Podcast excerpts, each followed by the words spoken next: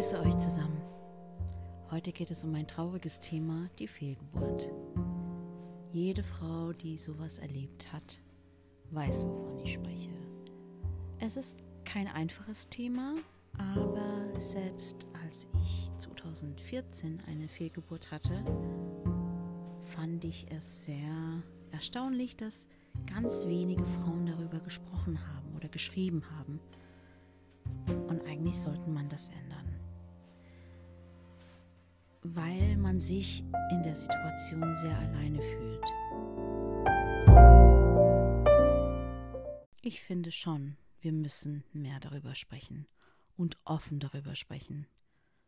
Und hiermit mache ich den Anfang und erzähle euch meine Erfahrung, meine Geschichte. Ich kann mich gar nicht erinnern, dass ich als junge Frau gesagt habe, eines Tages, wenn ich Kinder habe. Es war nie ein richtiger Wunsch von mir, Kinder zu haben oder zu bekommen. Das war irgendwie nicht auf meinem Plan. Das war nicht existent. Also wurde ich 20, 25, 30. Dann traf ich Sebastian, mein jetziger Ehemann, Vater meines Kindes. Und er wollte immer Kinder haben. 2011 haben wir geheiratet und ich habe das Thema Kinder so gut wie es ging hinausgezögert. Ich wollte keine Kinder. Ich habe mich nicht als Mama gesehen und schon gar nicht als schwangere Frau. Ich kannte fast nur Horrorgeschichten. Ich habe keine Mutter gekannt, die gesagt hat, boah, war ich gerne schwanger. Ich habe das genossen, ich hatte keine Symptome, ich hatte keine Beschwerden, ich war ich war die perfekte schwangere Frau. Das habe ich nicht gehört. Nie. 2013 haben wir uns dann dazu entschieden, es zu probieren. Wir haben beschlossen, jetzt machen wir ein Kind. Also sind wir zum Arzt gedackelt, medizinisch war alles in Ordnung, aber man hatte mir auch schon gesagt, mit 37 stehen die Chancen nicht so gut. Mit Anfang 30 sinken die Chancen, easy peasy schwanger zu werden, gehen null. Ich weiß jetzt nicht mehr die genauen Zahlen, die kann man sicherlich ähm, im Internet finden, aber die Chancen sind einfach schlechter, je älter man wird. Dann haben wir uns an die Arbeit gemacht. Nach fünf, sechs Monaten ist aber nichts passiert. Dann haben wir uns wieder mit meinem Arzt getroffen und er gab uns den Ratschlag, direkt in eine Kinderwunschklinik uns vorzustellen. Denn in meinem Alter sollte man keine Zeit verlieren. Also sind wir in die Klinik gegangen, die er uns empfohlen hatte, und dann ging es los mit wöchentlichen oder fast zweimal in der Woche Unterleibsuntersuchungen, Blutabnahmen, Spritzen und das neun Monate lang und zum Schluss dann auch selber Hormone spritzen abends zu Hause, alleine. Wir sind dann erstmal in Urlaub gefahren. Drei Wochen lang Asien, abschalten, neue Kulturen kennenlernen, nicht an den Job denken und schon gar nicht ans Baby machen. Wir haben unseren Urlaub in Asien so sehr genossen. Tolles Essen, interessante Städte, sehr freundliche Menschen kennengelernt und einfach die Zeit im Ausland genossen. Ich habe grundsätzlich immer Fernweh und Sebastian hat es einfach genossen, seiner Fotografie nachzugehen. Also es war ein rundum schöner, schöner, schöner Urlaub. Zurück in München habe ich einen Schwangerschaftstest gemacht. Juhu, ich war schwanger. Ich habe gejubelt und Sebastian auch. Bei unserem Termin beim Arzt haben wir unser kleines Pünktchen gesehen. Wir wollten es beide gar nicht glauben, aber unser Pünktchen war endlich da. Ende Mai 2014. Wir waren so happy, wir wollten es kaum glauben. Wir haben uns schon vorgestellt, welches Bett wir kaufen, ob es ein Mädchen oder Junge wird. Wir haben es unseren Eltern erzählt, aber wirklich nur Eltern. Ja, ist ja auch klar, ich warte keine zwölf Wochen ab, um das meiner Mutter zu erzählen. Ich bin zum ersten Mal schwanger und es wird alles super duper laufen und happy go lightly. Ich meine, hallo, ich werde Mama. Anfang Juni, genau, Anfang Juni 2014 war ich dann bei meiner neuen Ärztin. Mein damaliger Arzt ist natürlich in Rente gegangen und ähm, ich war dann bei der neuen Ärztin. Ich lag da, sie hat meinen Unterleib untersucht und dann haben wir unser kleines Bläschen gesehen mit dem kleinen Baby drin.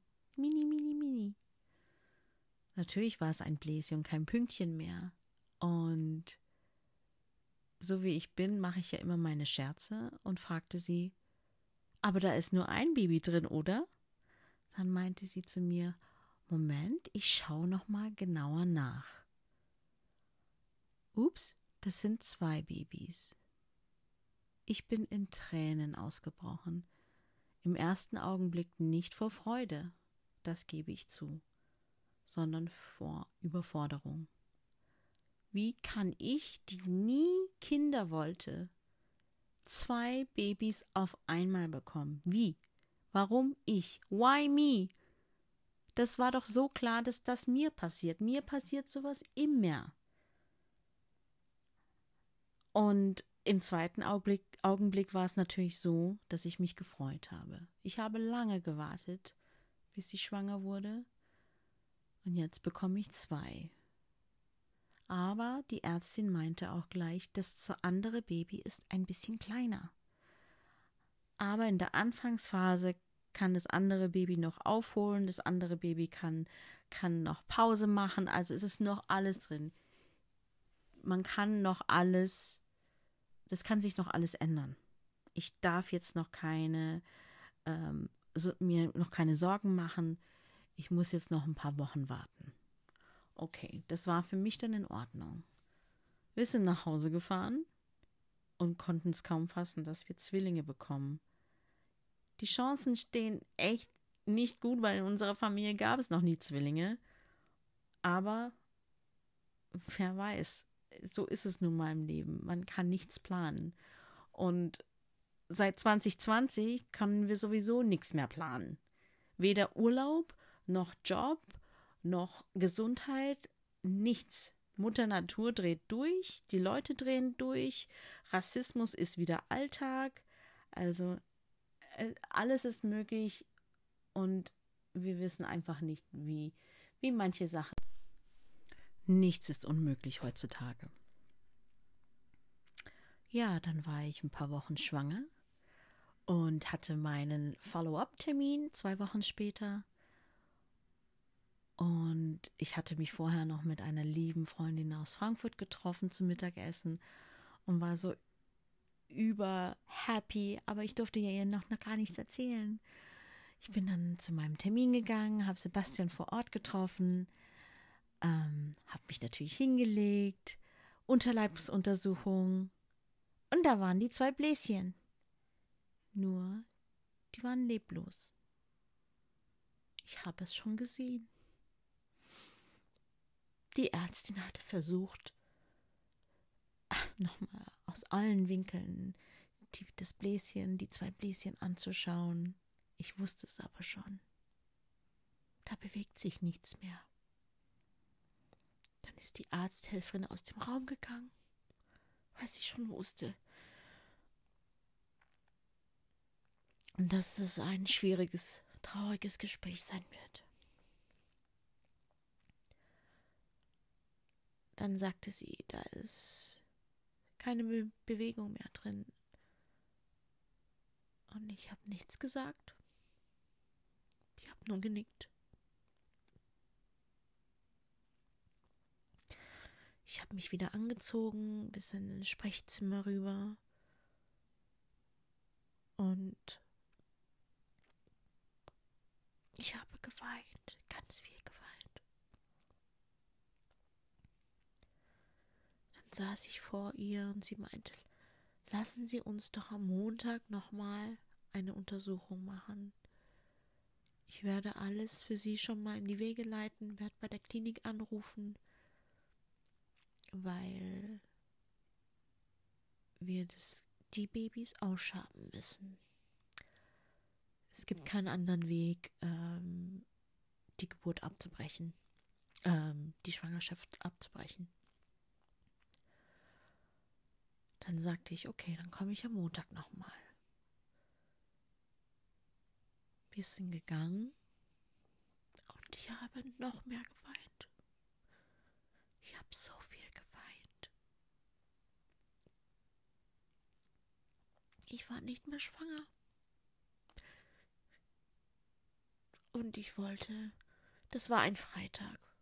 Ich wollte noch zwei Tage mit meinen zwei Babys haben.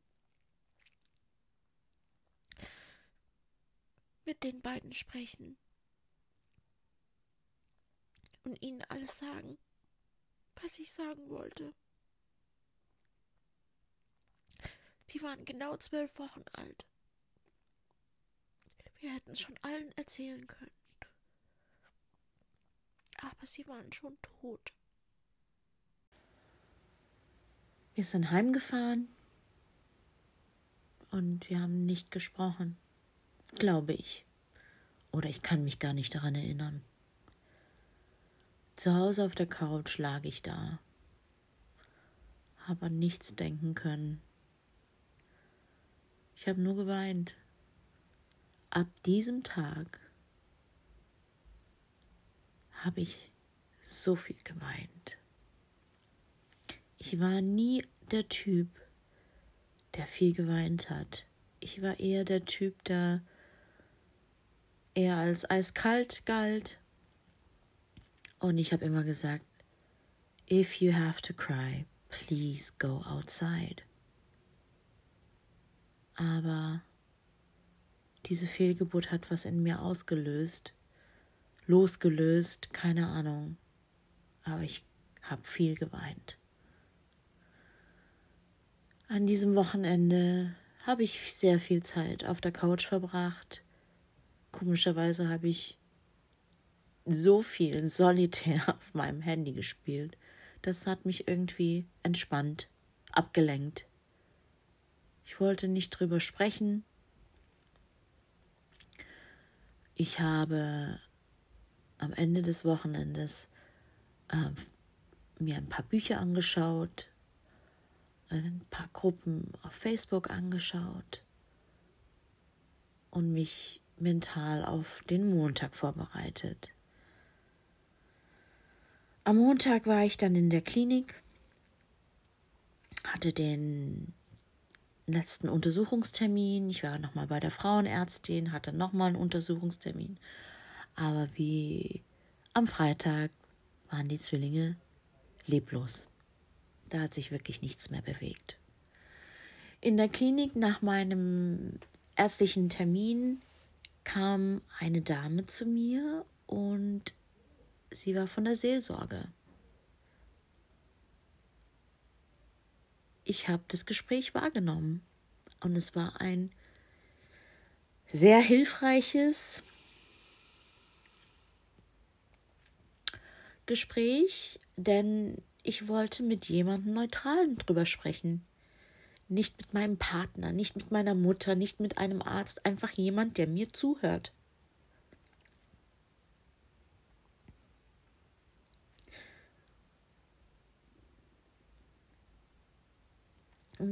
eine Person, die mir gesagt hat, dass ich nicht dran schuld bin.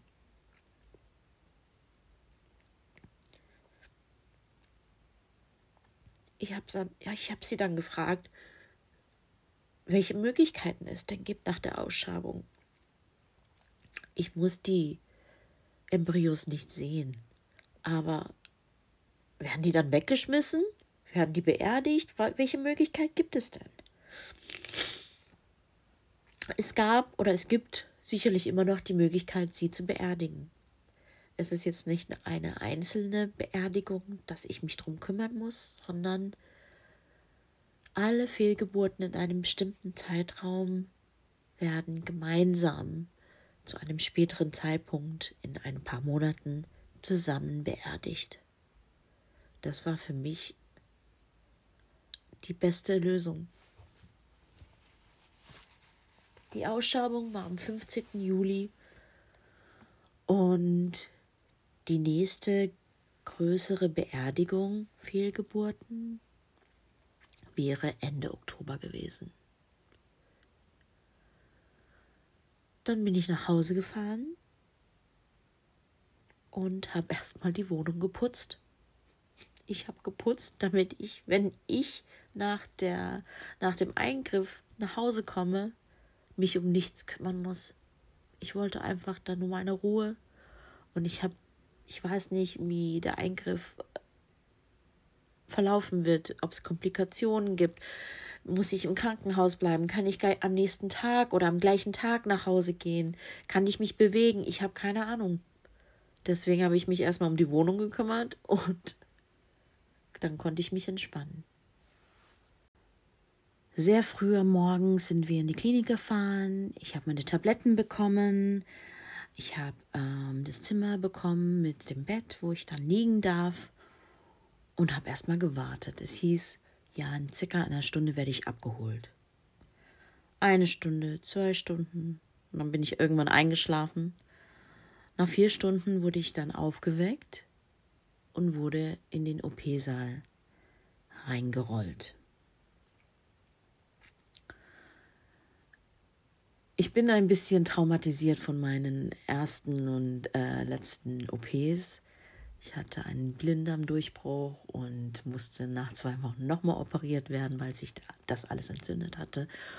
Und habe noch sehr gut in Erinnerung, wie die Narkose sich angefühlt hat und wie ich mich danach gefühlt habe. Ähm, dann habe ich die Narkose bekommen. Die zwei wurden ausgeschabt. Direkt nach dem Aufwachen habe ich gefragt, ob alles gut gelaufen ist, ob sie mir noch Schmerzmittel geben können und ähm, ob ich geschnarcht habe.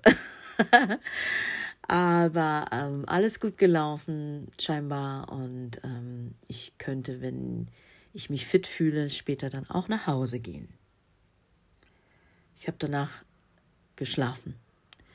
Ähm, nach spätnachmittags hat der Sebastian mich abgeholt. Wir sind nach Hause gefahren und ich habe dann weiter geschlafen. Also eine Narkose knockt mich dann schon richtig aus.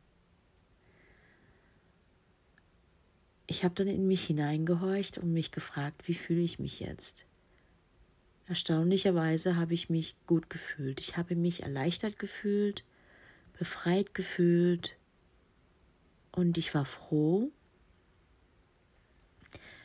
dass die zwei sicherlich jetzt auch jetzt an einem Ort sind, wo es ihnen richtig gut geht. Es vergeht auch kein Tag, kein einziger Tag, an dem ich nicht an diese beiden denke. Die Tage, Wochen und Monate danach habe ich mit Retail Therapy verbracht. Ich habe viel Geld für schöne Sachen ausgegeben. Klamotten, Accessoires, Lifestyle-Produkte, alles Mögliche. Ich habe das nicht als Ausrede genutzt. Ich habe mich einfach ein bisschen verwöhnen wollen, mich ein bisschen glücklich machen. Sicherlich gibt es da andere Möglichkeiten, aber zu dem Zeitpunkt hat sich das gut angefühlt. Ich bereue auch nicht, dass ich so viel Geld ausgegeben habe. Das war einfach zu dem Zeitpunkt das Richtige und Notwendige für mich persönlich. Jeder verarbeitet das anders. Jeder muss seinen Weg dafür finden, sich wieder gut zu fühlen. Und das ist das, was ich sagen möchte. Wir müssen einfach mehr darüber sprechen. Wir müssen viel weinen. Wir müssen das aus dem aus unserem System rausweinen. Wir müssen es rausbrüllen. Wir müssen mit anderen darüber sprechen.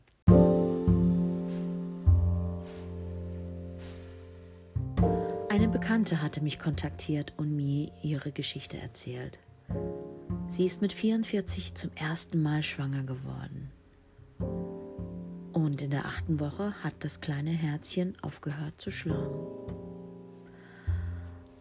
Mit 47 war sie zum ersten Mal wieder glücklich. Das sind drei Jahre. Drei Jahre traurig sein, drei Jahre grübeln, drei Jahre an sich zweifeln, drei Jahre weinen. Das ist viel zu lange. Erst nachdem sie sich ausführlicher mit einer Freundin über dieses Thema unterhalten hat, ging es ihr besser. Und ich kenne einige, die sich besser gefühlt haben, nachdem sie darüber gesprochen haben. Selbst mein zehnminütiges Gespräch mit der Seelsorgerin hat mir gut getan. Was ich damit sagen will, bitte sprecht mehr darüber. Weint, so viel ihr wollt. Macht irgendwas, was euch gut fühlen lässt. Findet euren Weg, seid zuversichtlich und ich wünsche jeder bald Mama, werdenden Mama, Wunschmama, alles, alles Gute, alles, alles Liebe, dass euer Wunsch in Erfüllung geht. Das wünsche ich euch wirklich. Und ich bin mittlerweile ja Mama und über die zweite Schwangerschaft werde ich sicherlich eine Episode lang sprechen. Ähm, bis dahin wünsche ich euch wirklich alles Gute, alles Liebe und wenn ihr das Bedürfnis habt, mir eure Geschichte zu erzählen, könnt ihr das gerne auf Instagram über eine Nachricht machen oder über Facebook. Ihr werdet mich schon finden. Bis dahin, Aloha und alles Liebe.